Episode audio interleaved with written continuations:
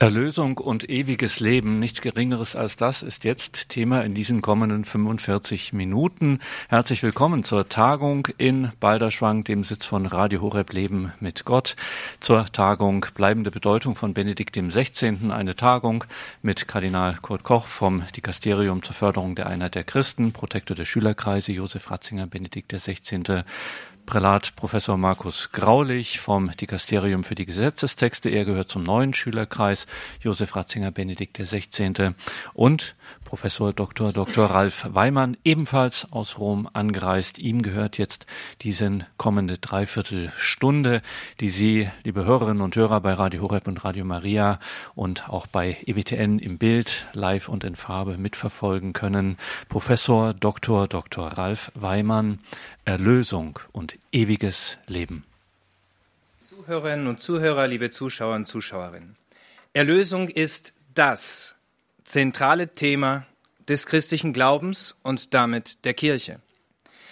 Daher besteht die primäre, die vorrangige Aufgabe der Kirche nicht darin, vom Klima zu sprechen, sich um soziale Probleme oder um Randgruppen zu kümmern, so wichtig dies auch sein mag, sondern den Weg aufzuzeigen, der zur Erlösung und damit zum ewigen Leben führt. Wir Christen sind davon überzeugt, dafür gibt es viele Gründe, einige haben wir schon gesehen, dass Jesus Christus darauf die Antwort gegeben hat, wie es gelingen kann, ins ewige Leben zu gelangen. Denn er ist der Weg, die Wahrheit und das Leben. Um dieses Thema geht es in diesem Vortrag, wobei größtenteils die Perspektive Josef Ratzingers, Benedikt XVI., als Bezugspunkt dienen soll, sowie natürlich die Heilige Schrift und die Überlieferung der Kirche. Die Ausführungen beginnen mit einer grundlegenden Tatsache, die jedoch von vielen Menschen nicht mehr als solche wahrgenommen wird, nämlich die Endlichkeit des Lebens. Eigentlich müsste jeder Mensch deutlich vor Augen haben, dass das menschliche Leben begrenzt ist, dass wir irgendwann einmal sterben und wie oft erleben wir das schmerzlich genug in unserer Zeit, dass junge Menschen aus dem Leben gescheiden oder gerufen werden. Aber mit dieser Frage beschäftigt man sich kaum, auch nicht so viel in der Kirche.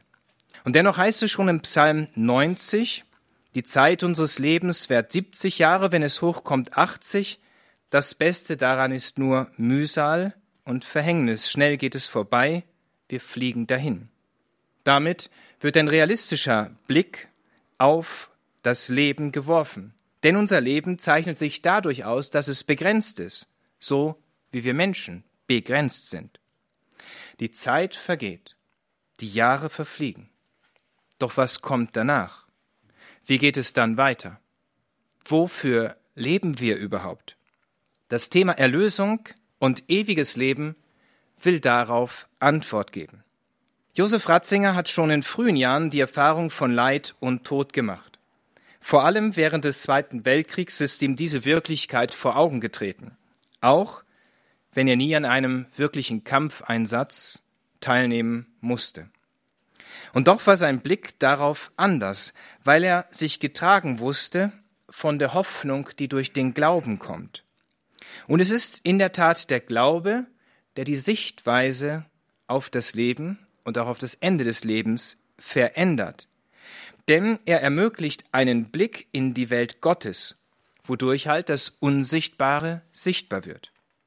Dazu gehört vor allem auch ein Blick auf das, was nach dem Tod kommt, was uns und unseren Augen verborgen ist.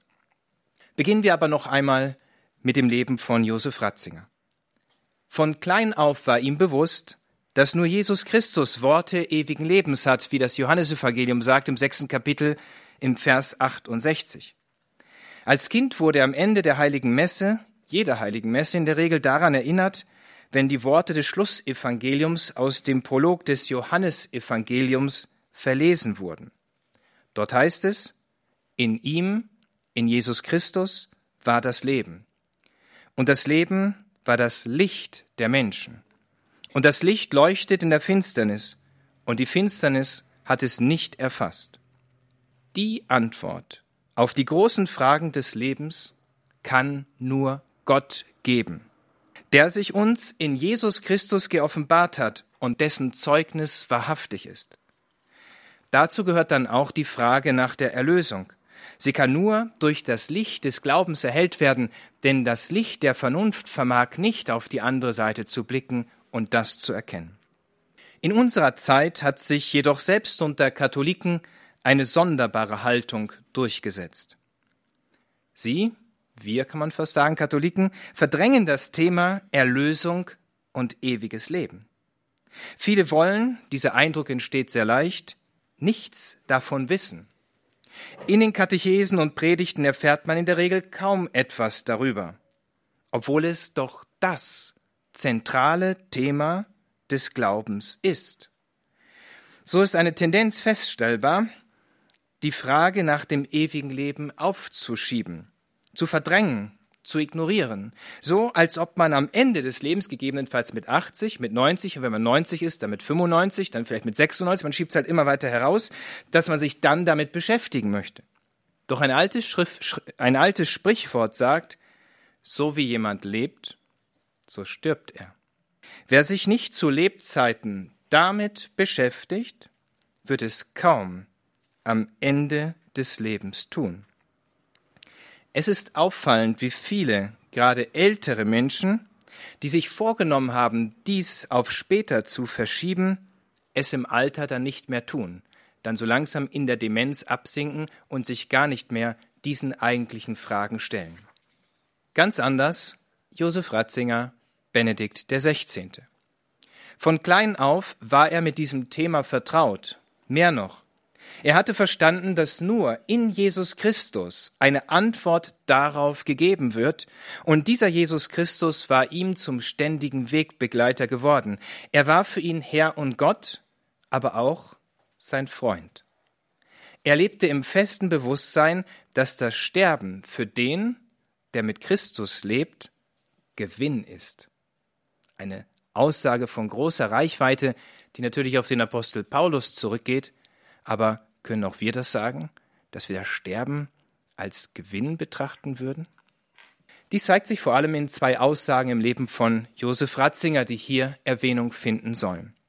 Peter Seewald war derjenige Journalist, der durch die Interviews, die er zunächst mit Kardinal Ratzinger und dann mit Papst Benedikt führte, nicht nur den Weg zu Jesus Christus fand, das ist ganz interessant, er selber beschreibt das, alleine durch diese Interviews, die er mit Kardinal Ratzinger machte, hat er den Weg zu Jesus Christus gefunden. Ich glaubte das vorher nicht, er war vorher von der Kirche, vom Glauben weggekommen.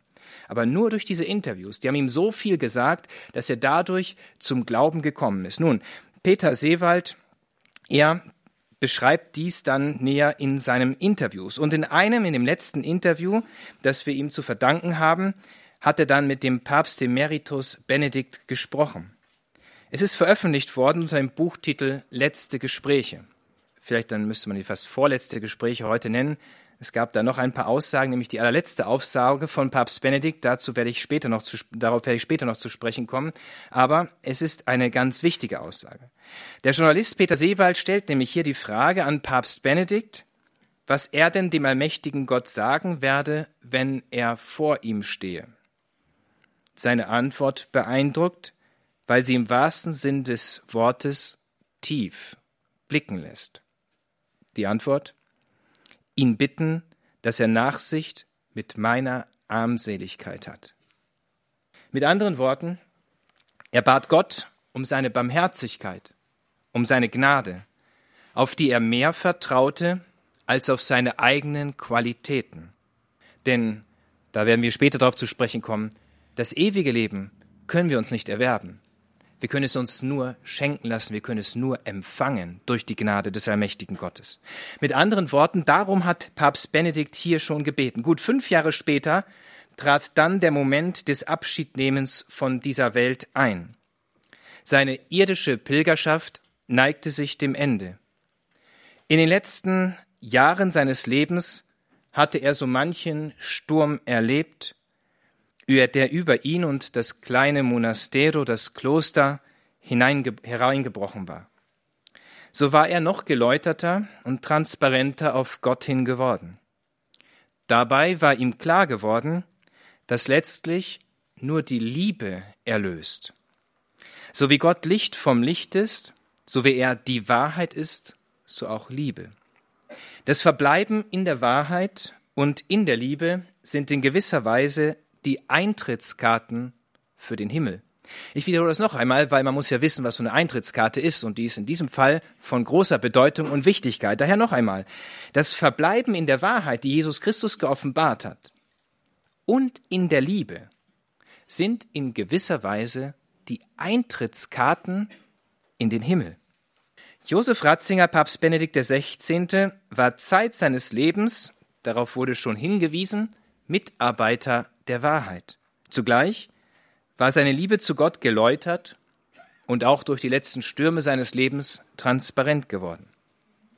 Umso ergreifender war es zu erfahren, dass seine letzten Worte waren, Jesus, ich liebe dich. Diese Worte, wir konnten das bestätigen, sind wirklich von ihm als letzte Worte getätigt worden. Das kam ja dann auch in den Nachrichten, in den Medien. Und man wusste nicht so genau, hat man ihm das jetzt in den Mund gelegt oder nicht. Aber es war uns möglich, das zu verifizieren. Und in der Tat, das waren die letzten Worte von Papst Benedikt. Erinnern Sie sich nochmal an die beiden Eintrittskarten zum Himmel? Wahrheit, Mitarbeiter Wahrheit. Und sein letztes Bekenntnis, Jesus, ich liebe dich. Damit hatte er das ganze Geheimnis der Erlösung und des ewigen Lebens ausgedrückt. Es war wie ein Resümee seines Lebens. Auch im Tod hat er uns ein Zeugnis gelebten christlichen Glaubens hinterlassen. Hier bewahrheitet sich das bekannte Sprichwort, so wie einer lebt, so stirbt er. Was Josef Ratzinger Benedikt XVI. zuvor in seinen Schriften und tiefen Reflexionen dargestellt hatte, das hat er selbst gelebt, gelebt. Was dies bedeutet, darum soll es in den folgenden Ausführungen gehen. Die Themen Erlösung und ewiges Leben sind untrennbar miteinander verbunden, denn es gibt kein ewiges Leben, verstanden als Himmel, also als ewige Gemeinschaft mit Gott, ohne Erlösung. Das ist jetzt ein ganz wichtiges Thema, deswegen mag ich es noch einmal wiederholen, denn diese Aussage hat es in sich. Es gibt kein ewiges Leben als Gemeinschaft mit Gott, Himmel, ohne Erlösung. Ohne Erlösung. Daher müsste Erlösung und ist Erlösung eigentlich das zentrale Thema für jeden gläubigen Menschen. Für jeden, der im Bewusstsein lebt, nicht im Hier und Jetzt zu enden, sondern einen tieferen Sinn, eine tiefere Bestimmung im Leben zu haben. Der heilige Augustinus, zu dem Josef Ratzinger ein freundschaftliches Verhältnis, Verständnis, äh, Verhältnis führte, hatte dies in seinen Bekenntnissen in dem bekannten Satz zum Ausdruck gebracht, den wir schon mehrmals gehört haben, unruhig ist unser Herz, bis es Ruhe findet, Gott in dir. Allerdings hatte er erst nach seiner Bekehrung gemerkt, warum sein Leben zuvor leer war und das Wesentliche fehlte. In unserer Gesellschaft dominiert hingegen eine gewisse Gleichgültigkeit im Hinblick auf die Frage der Erlösung.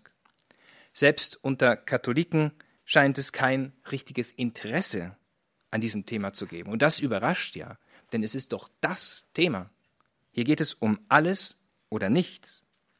So trifft ein, was der Volksmund mit dem Sprichwort ausdrückt, wenn der Glaube daran schwindet, wenn der nicht mehr bekannt ist, dann setzt der Aberglaube ein. Demgemäß erfreuen sich unhaltbare Theorien wie Reinkarnationslehre und andere Dinge auf einmal großer Beliebtheit. Derartige Annahmen widersprechen nicht nur dem Christentum, sondern auch einem gesunden philosophischen und anthropologischen Verständnis. Wie aber kann Erlösung verständlich werden? Was verstehen wir Christen unter Erlösung? Das Verstehen erschließt sich, wie immer, durch den Glauben. Denn der Glaube ist ja das Licht, das das Unsichtbare Wirklichkeit und sichtbar werden lässt. Und hierbei geht es nicht um eine Vertröstung auf das Jenseits, noch um eine Projektion, sondern um das, was uns durch Jesus Christus geoffenbart worden ist. Durch den Glauben werden diese Dinge zutage treten, weil das Licht Gottes die Finsternis des Geistes erleuchtet. Kardinal Ratzinger hat dies in einem Interview sehr schön zum Ausdruck gebracht. Er machte darauf aufmerksam, dass der Glaube auf der Gottesbeziehung gründet. Er sagte, mit Gott zu tun zu haben, das ist mir schon eine Notwendigkeit. Denn wie wir jeden Tag atmen müssen, wie wir jeden Tag Licht brauchen und essen müssen, so wie man jeden Tag auch Freundschaft braucht und bestimmte Menschen jeden Tag eigentlich braucht, so gehört das zu den absolut tragenden Lebenselementen. Wenn Gott plötzlich nicht da wäre, würde ich seelisch nicht richtig atmen können. Was der Atem für das Leben ist, das ist der Glaube für die Erkenntnis. Das ist Jesus Christus für die Erlösung so wie eine Perspektive, die sich nun öffnet, die über das Dimension des Diesseits hinausreicht und nun uns ein ganz neues Verständnis erschließt. Bevor wir darauf näher eingehen, was das genau ist, soll noch auf einen Punkt hingewiesen werden. Die christliche Botschaft der Erlösung entwickelt sich nicht im luftleeren Raum, sondern baut auf der Natur, auf der Schöpfungsordnung auf. Daher ist es wichtig, einen Blick auf das zu richten, was uns bereits als Menschen in unser Sein hineingelegt worden ist, um dann besser zu verstehen, was die Offenbarung uns über die Erlösung sagt. Der Mensch, jeder Mensch trägt folglich Unsterblichkeit in sich. Jeder Mensch. Diese wichtige Tatsache kann heute leider nicht mehr bedingungslos vorausgesetzt werden. Nicht alle Menschen teilen sie, obwohl sie eigentlich evident sein müsste. Ich will kurz erklären, warum sie eigentlich evident sein müsste. In einigen Teilen der Gesellschaft herrscht die irrige Meinung vor, der Mensch sei die Summe seiner Zellen, folglich reduziere er sich auf die Materie. Ausgehend von dieser unbiblischen und der Würde des Menschen abträglichen Annahme wird das Leben dann konstruierbar und der Machbarkeit unterworfen. Wir erleben das heute in fast allen bioethischen Bereichen. Wir können Menschen machen im Reagenzglas, wir tun das. Wir können das Leben beenden. Alles wird der Machbarkeit unterworfen. Das christliche Menschenbild unterscheidet sich davon aber grundlegend. Es wird dem Menschen gerecht und ist daher realistisch. Auch wenn die Heilige Schrift, wie Papst Benedikt XVI. an verschiedenen Stellen betont hat, keine abschließende anthropologische Begrifflichkeit vorgibt, also kein eine Definition des Menschen uns gibt, eben weil die Heilige Schrift kein Buch der Philosophie ist, so werden doch wegweisende Aussagen für das Verständnis des Menschen in der Heiligen Schrift gemacht. In der Regel ist der biblische Bezugspunkt dafür das Buch Genesis, in dem es heißt, Gott schuf den Menschen als sein Abbild, als Abbild Gottes schuf er ihn. Damit ist gesagt, dass jedem Menschen Geist innewohnt. Und jetzt passen Sie mal ganz gut auf, denn das ist jetzt ein ganz wichtiger Moment, um zu verstehen, warum es evident ist, dass der Mensch Unsterblichkeit in sich trägt. Mit dieser biblischen Aussage aus dem Buch Genesis ist gesagt, dass der Mensch Geist in sich trägt. Wenn er Abbild Gottes ist, Gottes Geist, so sagt das Evangelium, also wenn der Mensch Abbild Gottes ist, dann trägt er Geist in sich. Nun, Geist ist immer unsterblich. Immer. Denn das ist die Eigenart des Geistes, der ja nicht der Materie unterworfen ist. Die Materie ist vergänglich. Wer versuchen sollte, diese Geistbegabtheit des Menschen zu leugnen, auch auf philosophischer Ebene, würde sie in dem Moment, wo er es versucht, bestätigen. Denn die Fähigkeit, diese Kapazität des Menschen zu leugnen, setzt den Geist voraus. Also ganz logisch, alles andere wäre hier ein Zirkelschluss. Der Mensch, also wir alle, sind eine Einheit aus Leib und Geist. Wobei der Geist theologisch gesprochen als Seele bezeichnet wird. Dieses Unsterblichkeitsprinzip in uns wird theologisch gesehen als Seele bezeichnet. Jeder Mensch besteht folglich aus Leib, dem Körper, und dem Geist der Seele. Während der Körper eine begrenzte Lebensdauer hat, 70 Jahre, 60 Jahre, vielleicht weniger, vielleicht 80 Jahre, vielleicht 90, vielleicht 100, wir wissen es nicht. Der Körper hat eine begrenzte Lebensdauer, die Seele hingegen ist unsterblich, eben weil sie Geist ist. Weil beide substanziell zusammengehören, sind sie untrennbar miteinander verbunden, so dass eine Trennung von diesen beiden Prinzipien den Tod bedeutet.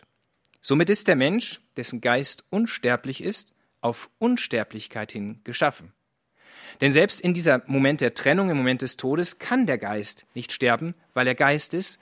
Deswegen wird er woanders hingehen. Wohin, das werden wir gleich sehen, was damit passiert. Dass der Geist nach dem Tod weiterlebt, entspricht der Eigenart des Geistes. Aber was genau danach passiert, darüber vermag die Vernunft bestenfalls Spekulationen anzustellen. Aber mehr auch nicht. Es gibt diese Nahtoderlebnisse, aber es sind immer Nahtoderlebnisse, es ist nicht der Tod selber. Hier zeigt sich an dieser Stelle vor allem, warum die Offenbarung notwendig ist, denn sie bringt Licht in das Dunkel. Und genau dies ist die Kernbotschaft des Evangeliums. So heißt der zentrale Hoffnungsbegriff der Bibel Auferstehung. Dass der Mensch nach dem Tod weiterlebt, war klar, aber wie? Das war nicht klar und musste offenbart, also enthüllt werden. Es musste uns irgendwie gezeigt werden, weil mit unserer Vernunft können wir das nicht erkennen. Jesus Christus ist die Auferstehung. So konnte der Apostel Paulus im ersten Brief an die Korinther schreiben, dass ohne die Auferstehung Jesu Christi die Verkündigung und der Glaube leer bleiben. Wenn nämlich die christliche Offenbarung nicht in der Lage wäre, darauf Antwort zu geben, wäre unsere Verkündigung überflüssig und wertlos. Josef Ratzinger hat dies in der Einführung in das Christentum erläutert. Er schreibt, weil der Mensch Geist hat, ist er kein Zerfallsprodukt, sondern ein Wesen, das als solches, wenn auch verwandelt, fortbesteht. Dafür steht maßgeblich das Konzept Seele, das Josef Ratzinger wie folgt definiert. Sie ist nichts anderes als die Beziehungsfähigkeit des Menschen zur Wahrheit, zur ewigen Liebe. Ich wiederhole das noch einmal. Wenn Sie sich noch an die beiden Eintrittskarten in den Himmel erinnern, ja, dann schauen Sie mal, wie er hier gerade die Seele definiert. Er nennt sie nichts anderes als die Beziehungsfähigkeit des Menschen zur Wahrheit und zur ewigen Liebe. Er führt dazu aus, eine geistige Seele haben heißt, ein Wesen sein, das von Gott auf ewigen Dialog hin gerufen und darauf seinerseits fähig ist, Gott zu erkennen und ihm zu antworten. Das Verständnis der unsterblichen Seele erschließt sich nach Josef Ratzing aus einer, wie er sie nennt, dialogischen Unsterblichkeit. Der Mensch ist also von seiner Natur her so auf Gott hin ausgerichtet, dass ihm das so in sein Wesen hineingegeben ist, dass er diese Unsterblichkeit, die dialogisch auf Gott hin ausgerichtet ist, in sich trägt. Der Mensch ist also von Gott her und auf Gott hin geschaffen. Er ist gottfähig. Er steht, ob er es will oder nicht, ob er es annimmt im Leben oder nicht, in einem Dialog mit dem Logos, und Logos ist nichts anderes als Gott. Daher ist der Mensch grundsätzlich auch wahrheitsfähig. Daraus folgert Josef Ratzinger, Seele und Wahrheitsfähigkeit bzw. Berufensein in den unzerstörbaren Dialog mit der ewigen Wahrheit und Liebe sind jeweils Ausdrucksformen für ein und dasselbe. Noch einmal kommt er auf die beiden Eintrittskarten für den Himmel zu sprechen. Diese Aussagen sind von größter Bedeutung, vor allem in einer Welt, in der die Wahrheit geradezu als Bedrohung angesehen wird und in nicht wenigen Fällen mit Füßen getreten wird. Zugleich erhellen diese, zugleich erhellen diese Aussagen Josef Ratzingers, Benedikt XVI., das Selbstverständnis, was er hatte als Mitarbeiter der Wahrheit. Damit ist Wesentliches im Hinblick auf die Unsterblichkeit des Menschen gesagt.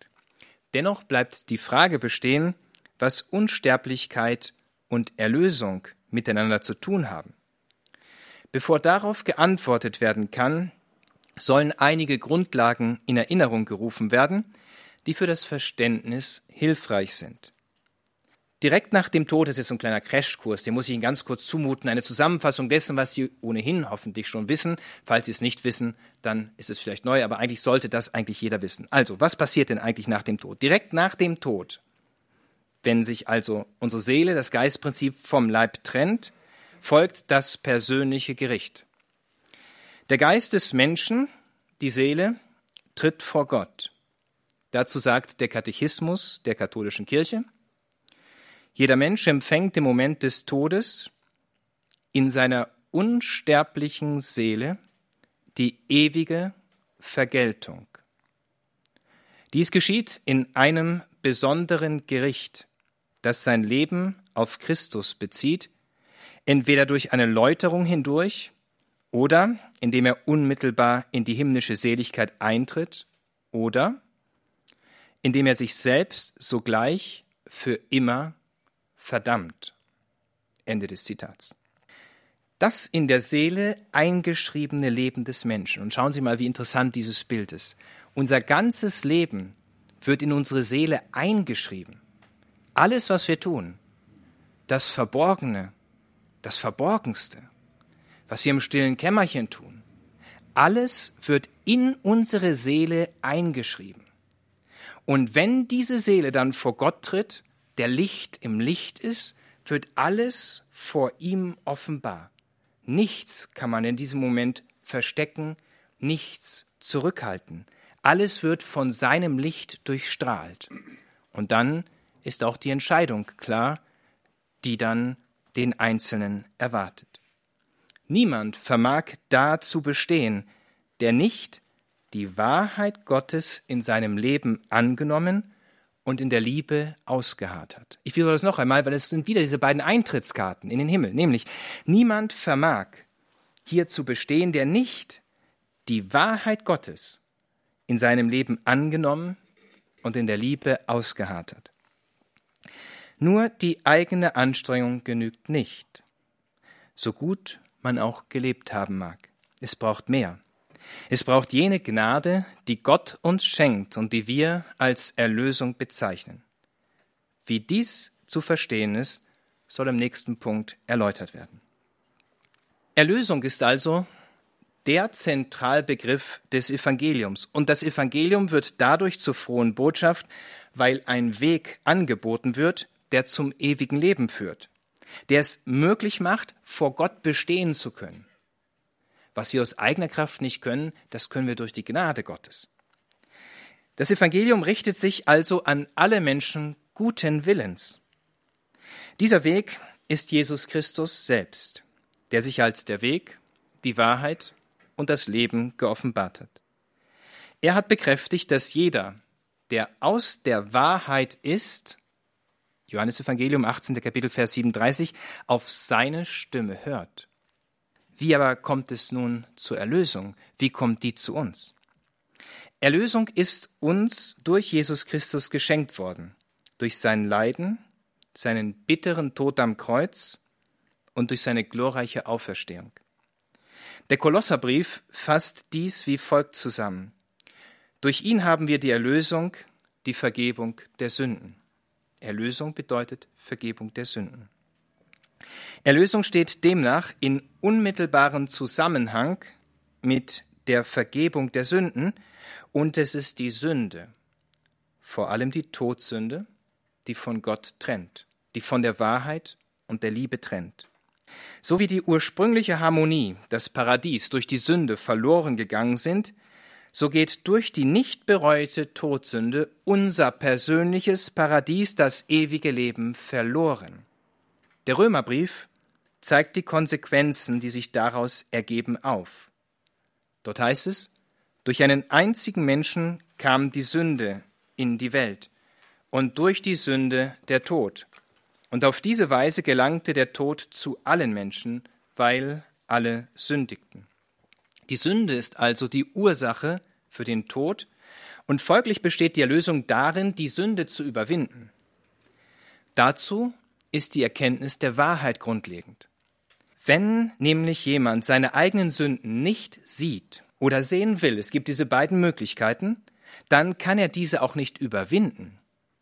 Der Apostel Paulus hat dies im ersten Timotheusbrief wie folgt beschrieben. Das ist recht und wohlgefällig vor Gott, unserem Retter. Er will, dass alle Menschen gerettet werden und zur Erkenntnis der Wahrheit gelangen. Eintrittskarte in den Himmel.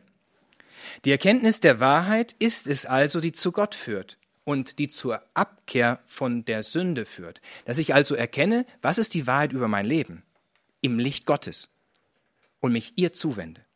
Dabei ist die Sünde die eigentliche Unordnung. Sie wird durch die von Gott gewirkte Erlösung überwunden. Die Annahme der Erlösung setzt voraus, sich den eigenen, der eigenen Sünde zu stellen, sich ihrer bewusst zu werden und dann um Vergebung zu bitten. In diesem Kontext beschrieb der heilige Augustinus in einer Predigt die paradoxe Haltung, die auch heute immer wieder anzutreffen ist. Es ist interessant, dass schon Augustinus dies bemerkte. Er sagte, Menschen, die keine Hoffnung haben, beachten nicht ihre eigene Sünde, umso mehr jedoch die Sünde der anderen. Weil sie sich nicht entschuldigen können, sind sie darauf aus, andere zu beschuldigen. Nichts Neues in der Welt, das war der heilige Augustinus. Wenn wir mal schauen, wie unsere Debatten gerade hier in Deutschland zurzeit laufen, dann sollte man dieses Zitat des heiligen Augustinus vielleicht sich mal zu Herzen nehmen.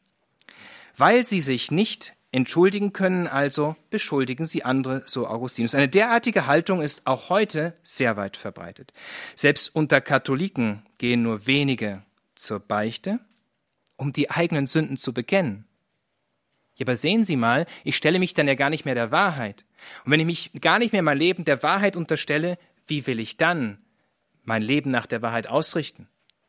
Ich spiele hier mit der Eintrittskarte in den Himmel.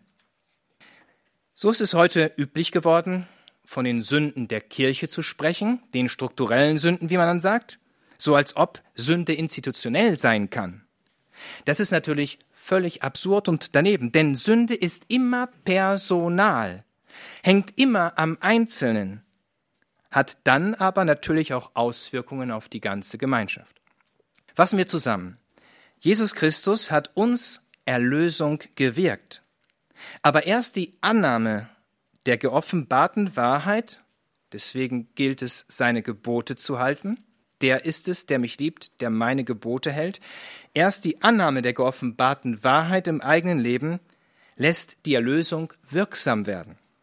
Im Sakrament der Beichte wird dies konkret. Peter Seewald, den ich schon zitiert habe, hat im Interviewbuch Salz der Erde Kardinal Ratzinger die Frage gestellt, gehen Sie zur Beichte?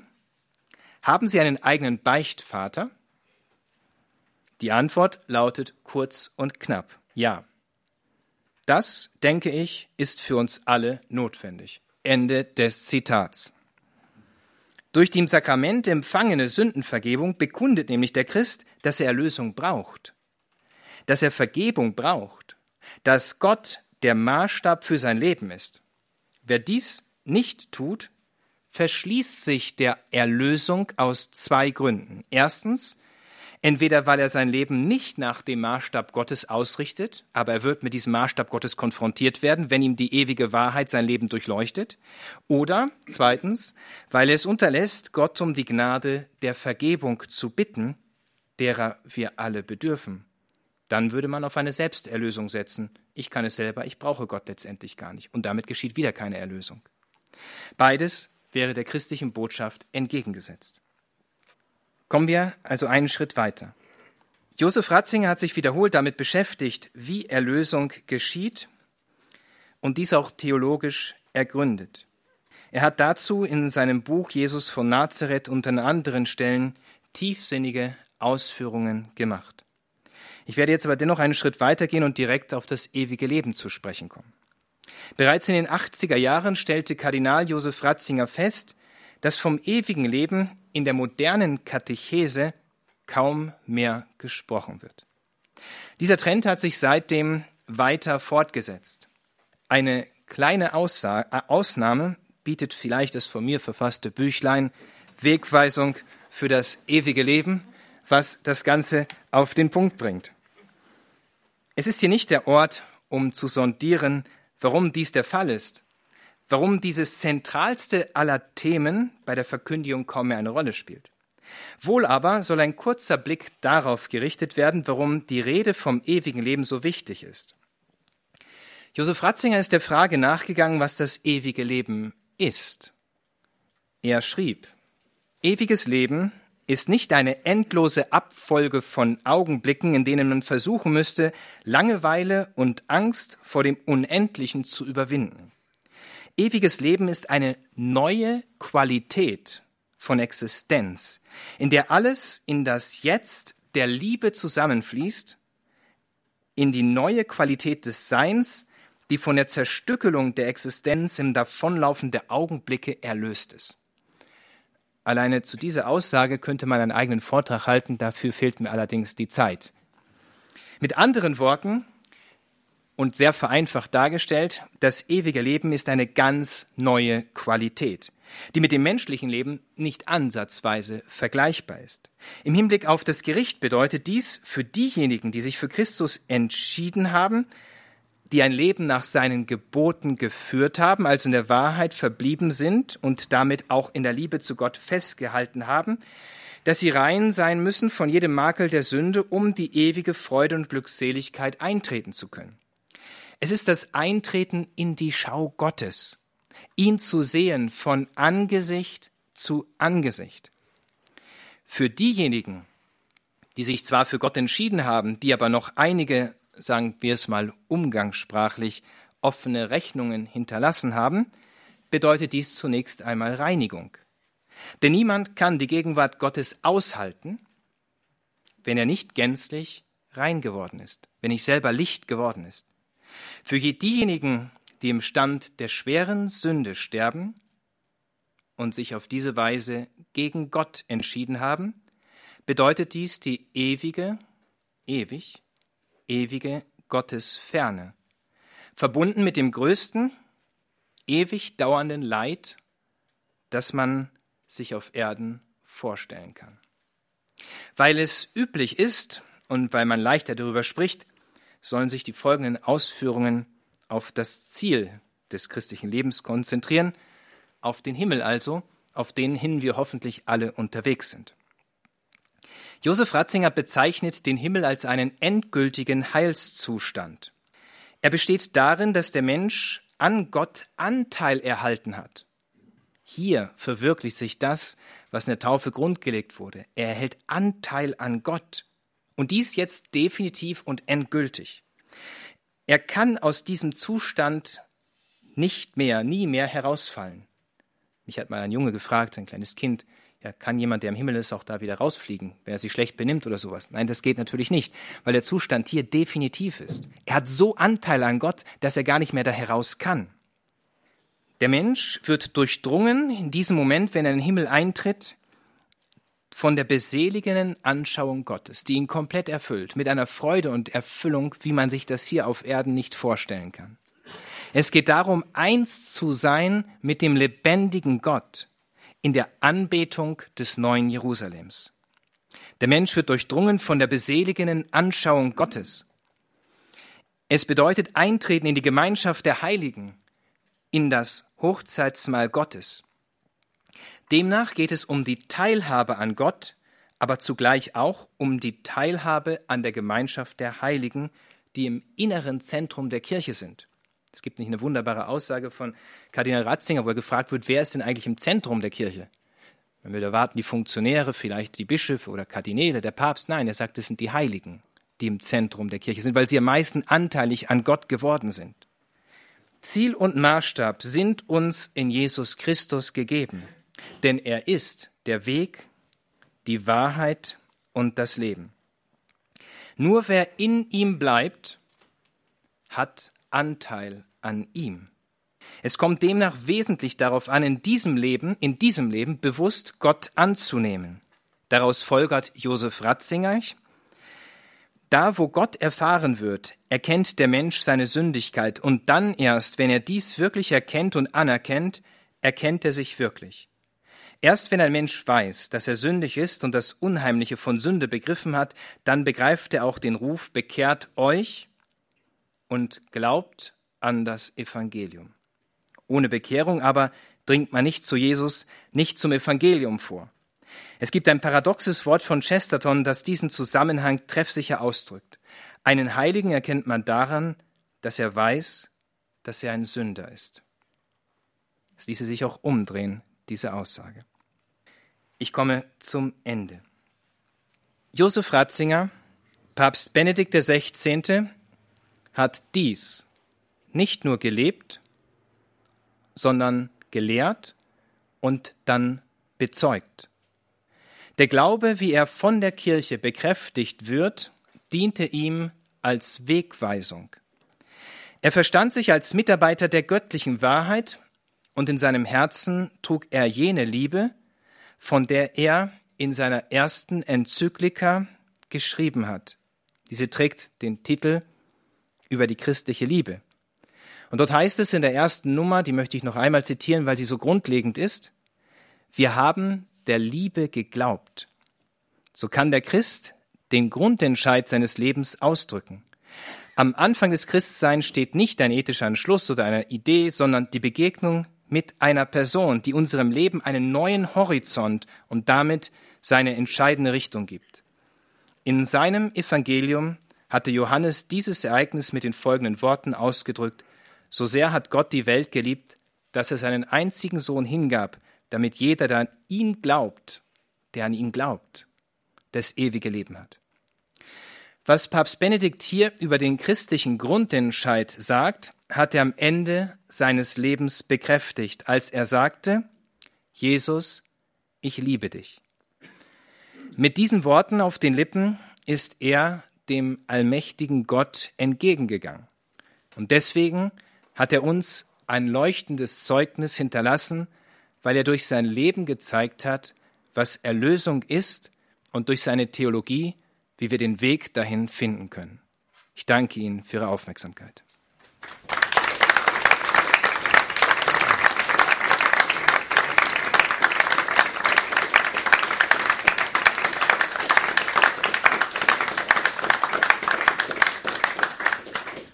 Professor Dr. Dr. Ralf Weimann war das mit seinem Vortrag Erlösung und ewiges Leben hier bei der Tagung Bleibende Bedeutung von Benedikt dem 16. Eine Tagung in Balderschwang bei Radio Horeb. Auch Radio Maria und EWTN sind mit dabei.